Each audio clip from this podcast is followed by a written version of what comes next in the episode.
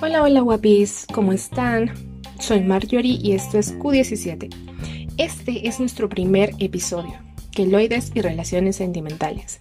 Y llega gracias a a mí porque soy la única que apuesta por esto y la única que financia esto también, así que gracias. Aplausos.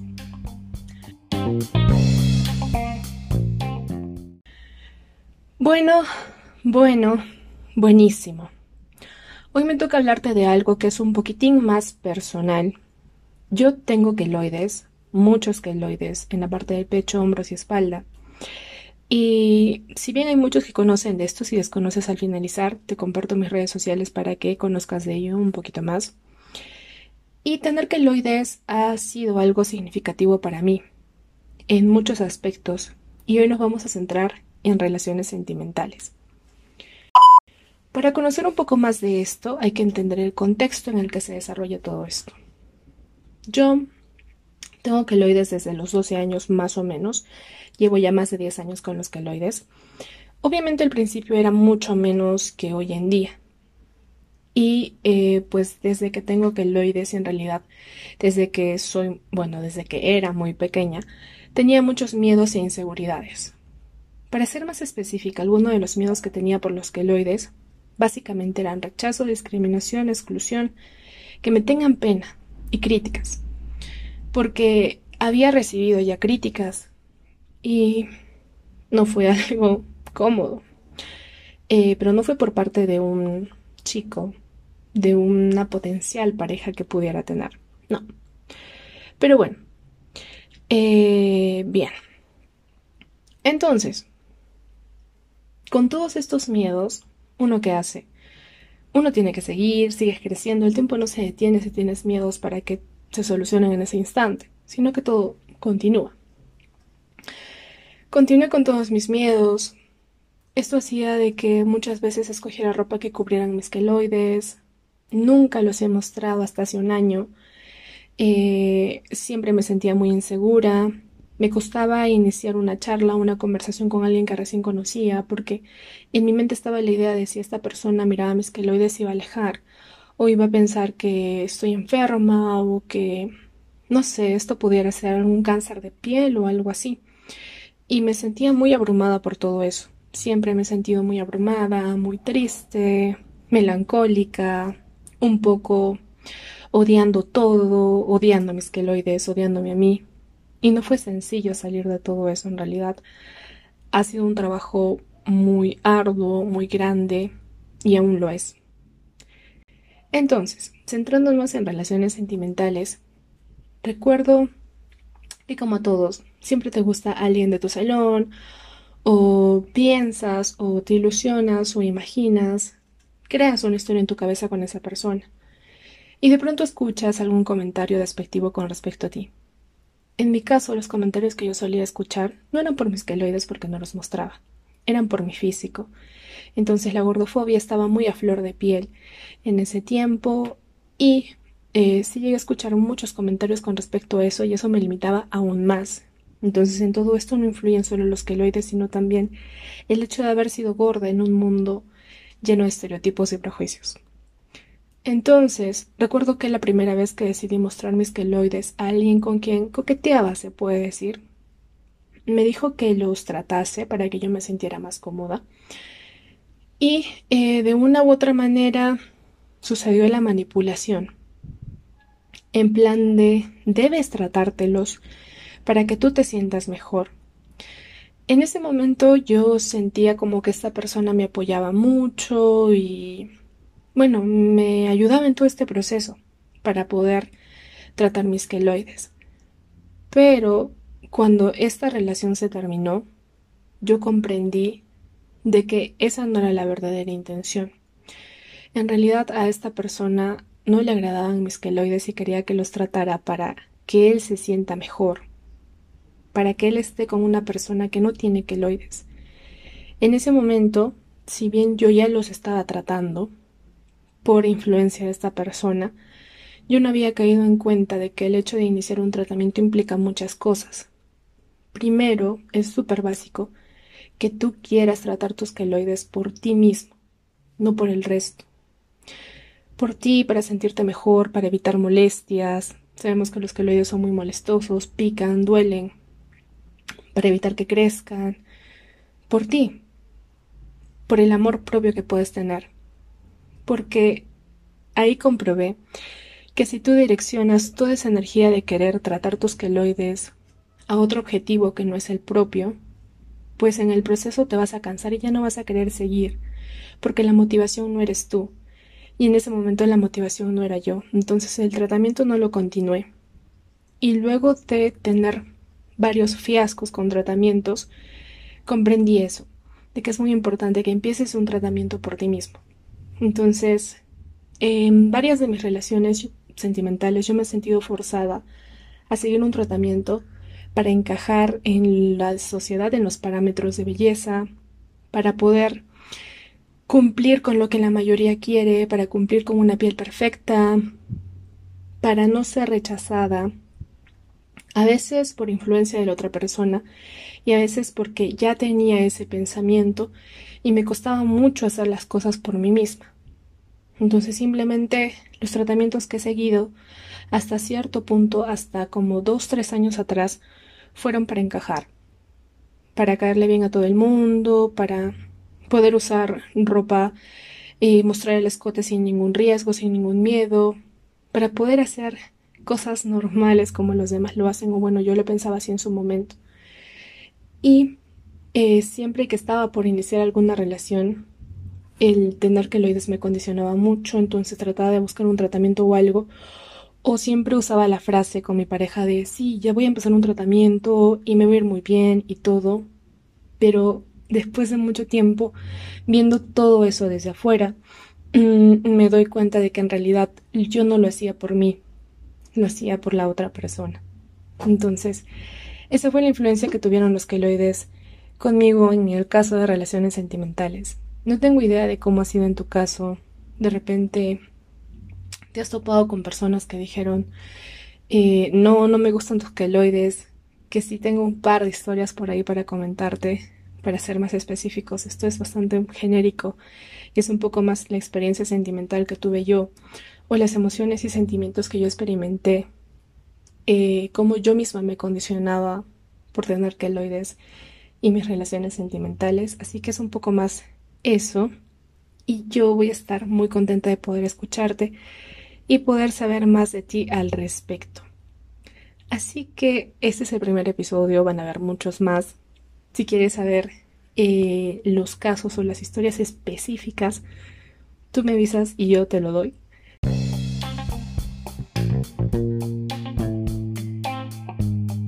Así que pues nada, te aconsejo seguirme en mis redes sociales para poder conocer más de este tema de queloides y sobre todo estar pendiente a los próximos episodios que se vienen, que van a estar candentes, o eso espero. Así que síguenme en Instagram, Facebook, TikTok como Keloide17, así Keloide17. Y eh, dale like a todo lo que veas. Mándame tus historias si quieres compartirlas conmigo.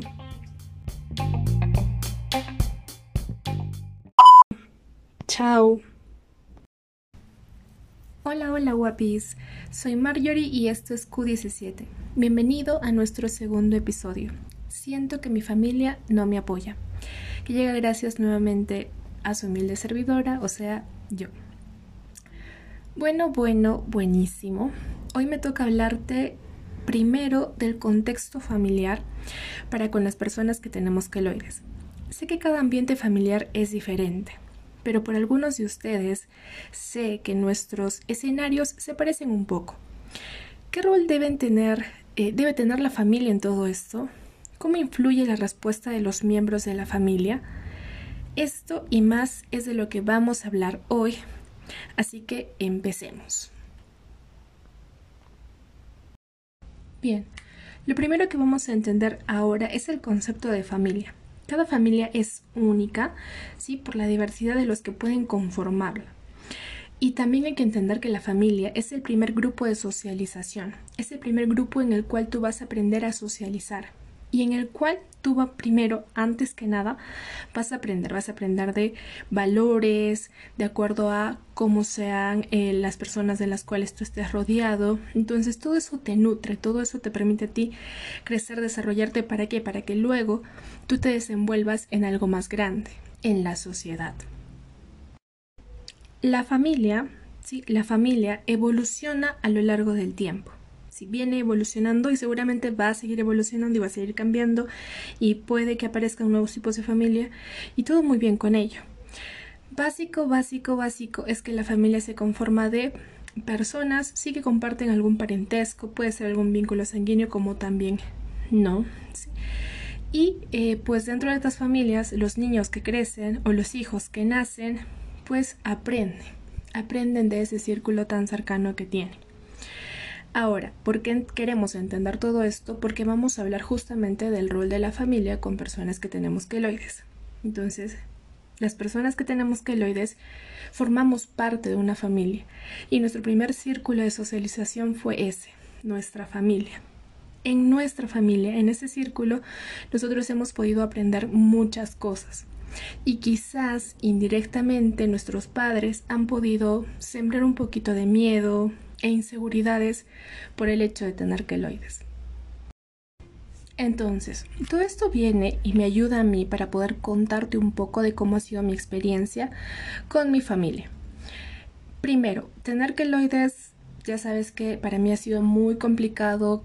No ha sido hasta hace un año atrás, un poco más de un año atrás, que he podido aceptarlos y mostrarlos sin miedo.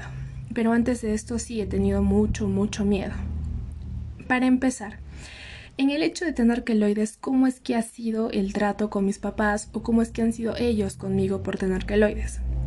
Cuando ellos vieron que tuve mis primeros queloides que fueron en la oreja, no le tomaron mucha importancia. Pensaron que era algo que iba a pasar y ellos no sabían en lo absoluto que eran queloides. Así que como ellos no lo sabían, ellos no pudieron enseñarme ni decirme nada a mí al respecto.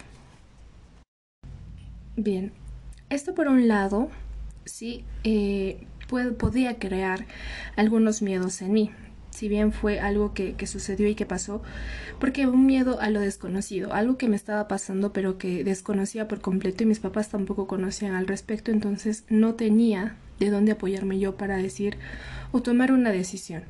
Y siendo pues niña, siendo menor porque tenía aproximadamente 11 años en ese entonces, incluso menos cuando tuve los primeros queloides en la oreja, pues no te atreves a dar más, pero no te atreves a dar ese paso de ir con un médico o etcétera, porque pues aún estás dependiendo de tus padres. Luego de ello eh, pasaron varias cosas, eh, varias situaciones con personas externas, no de nuestro círculo familiar, que comentaban y hacían comentarios acerca de los queloides que yo tenía en la oreja. Estos queloides pues eran bastante más notorios y a mí por lo general no me gustaba usar el cabello suelto porque sentía que me incomodaba. Entonces yo siempre lo sujetaba, trataba de sujetarlo, por lo que mi oreja quedaba al descubierto y pues la gente veía mis queloides. Se sorprendía, se impactaba. Algunos sí se acercaban a decirnos cosas y fue en una de esas que una señora cuando estábamos en la playa se nos acercó y le comentó a mi papá de que qué era lo que tenía y la señora dijo que probablemente sí había tratamiento pero que tenían que hacerme ver. Entonces no fue hasta ese entonces, hasta ese momento, que mis papás dijeron hay que hacerla ver. Yo entiendo esto y aquí tengo que explicarte algo muy importante.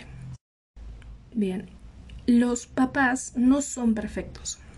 Nosotros todos somos seres humanos que cometemos errores y que por diversas cosas y por diversos contextos es que depende mucho de cómo sea tu ambiente, de cómo tú hayas crecido, de cómo tú te hayas, hayas formado tu personalidad y te hayas desarrollado para poder tomar decisiones. Entonces, mis papás tampoco son perfectos, así como yo tampoco lo soy. Entonces, eh, lo que sucede es de que ellos sí debieron en un primer momento quizás hacerme ver, llevarme con un médico, etcétera, pero no lo hicieron porque también desconocían y porque yo siento que en parte tenían miedo.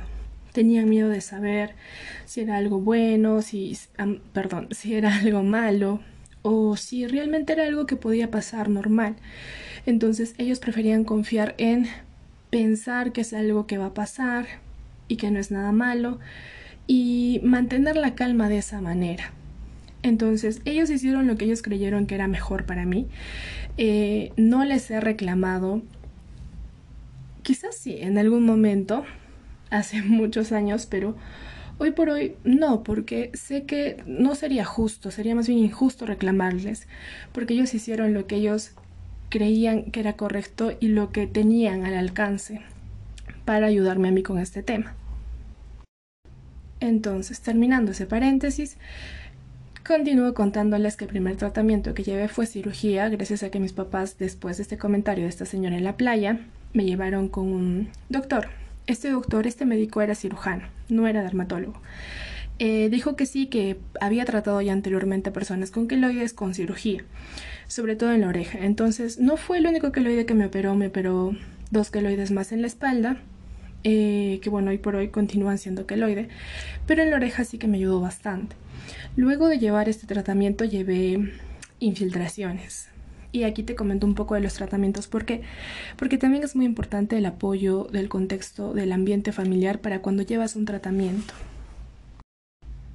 Bien, cuando tú llevas un tratamiento, empiezas o tomas la decisión de llevar un tratamiento, pues primero para empezar, si eras menor de edad como yo, cuando empecé mis tratamientos con mis 12, 13 años, eh, dependes de tus papás económicamente para que te lo puedan pagar. Entonces yo dependía mucho de ellos. Así que por más que yo quisiera llevar miles de tratamientos, no podía porque dependía de la decisión que ellos, eh, de la predisposición que ellos tuvieran para conmigo. Que no era la única necesidad que había que atender. Entonces, eh, me apoyaron muchísimo cuando llevé el primer tratamiento, llevé infiltraciones, llevé por varios meses, pero como muchos de ustedes quizás han llevado el tratamiento de infiltraciones, saben que el avance es lento, es bastante lento. Entonces, y además necesita ser muy constante. Entonces, no habían resultados.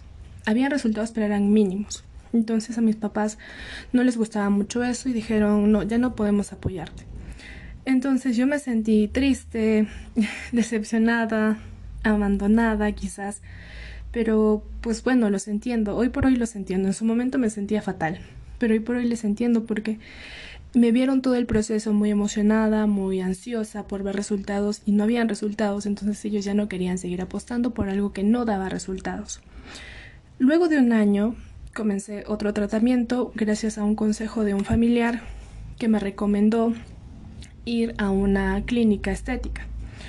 Nuevamente no era eh, un dermatólogo, era un cirujano, médico cirujano, que tenía eh, varios médicos, eh, algunos con diferentes especialidades. Entonces yo estuve con uno de estos médicos, bueno, llevé el tratamiento con uno de estos médicos que es pues que ya había tratado queloides anteriormente. Entonces me enseñaron los casos anteriores y yo estaba muy contenta con los resultados que veía.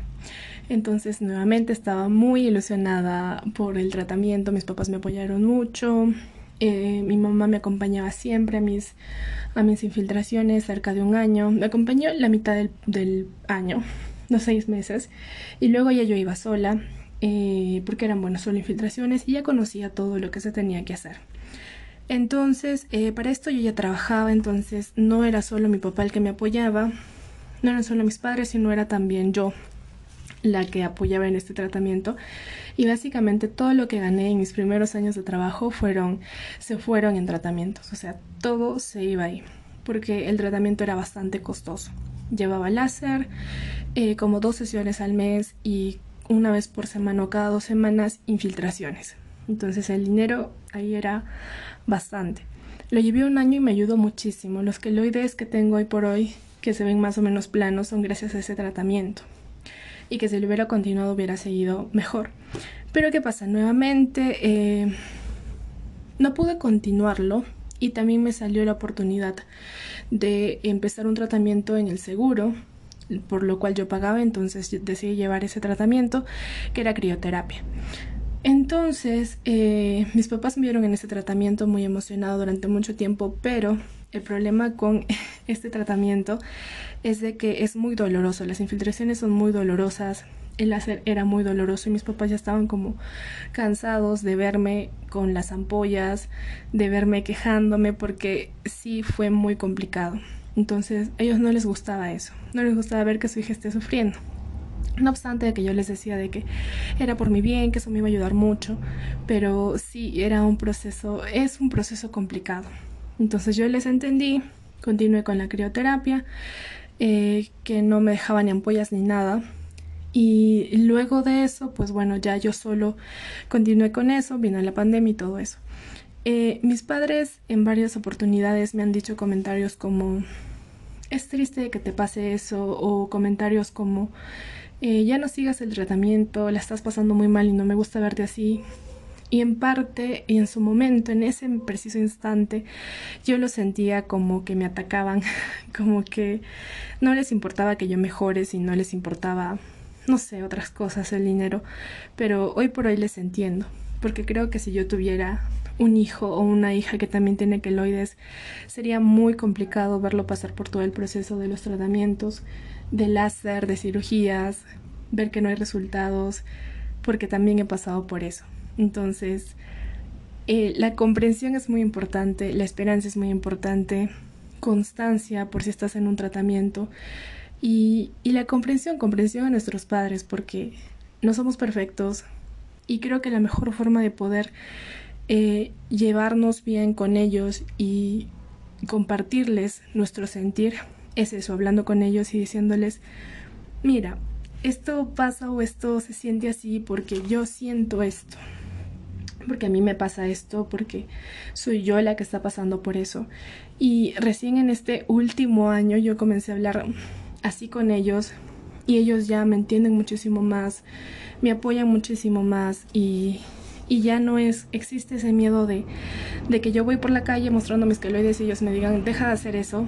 No, sino que me apoyan y me dicen, sí, ella tiene queloides, ella le gusta mostrar, ella tiene un perfil y comparte y entonces eso se siente mucho mejor. Las cosas han cambiado mucho, sí, pero no ha sido de la noche a la mañana, ha sido un proceso de más de un año. Bien, y ya finalizamos este segundo episodio aconsejándote que puedas seguirme en mis redes sociales de Instagram, Facebook, TikTok como Keloide17, así Keloide17 junto, eh, para que podamos compartir más contenido, más información, experiencias, etcétera. En historia siempre estoy muy activa y si quieres escribirme algo por mensaje, yo siempre contesto, así que no hay ningún problema. Y en el siguiente episodio vamos a hablar acerca de la valentía. Para este episodio voy a contar con la participación de mi hermana, así que me hace mucha ilusión este tercer episodio. Igual voy a hacerte preguntas por Instagram, así que espero puedas estar por ahí comentando, compartiendo. Y pues nada, no olvides de comentar, compartir este episodio y chao, cuídate.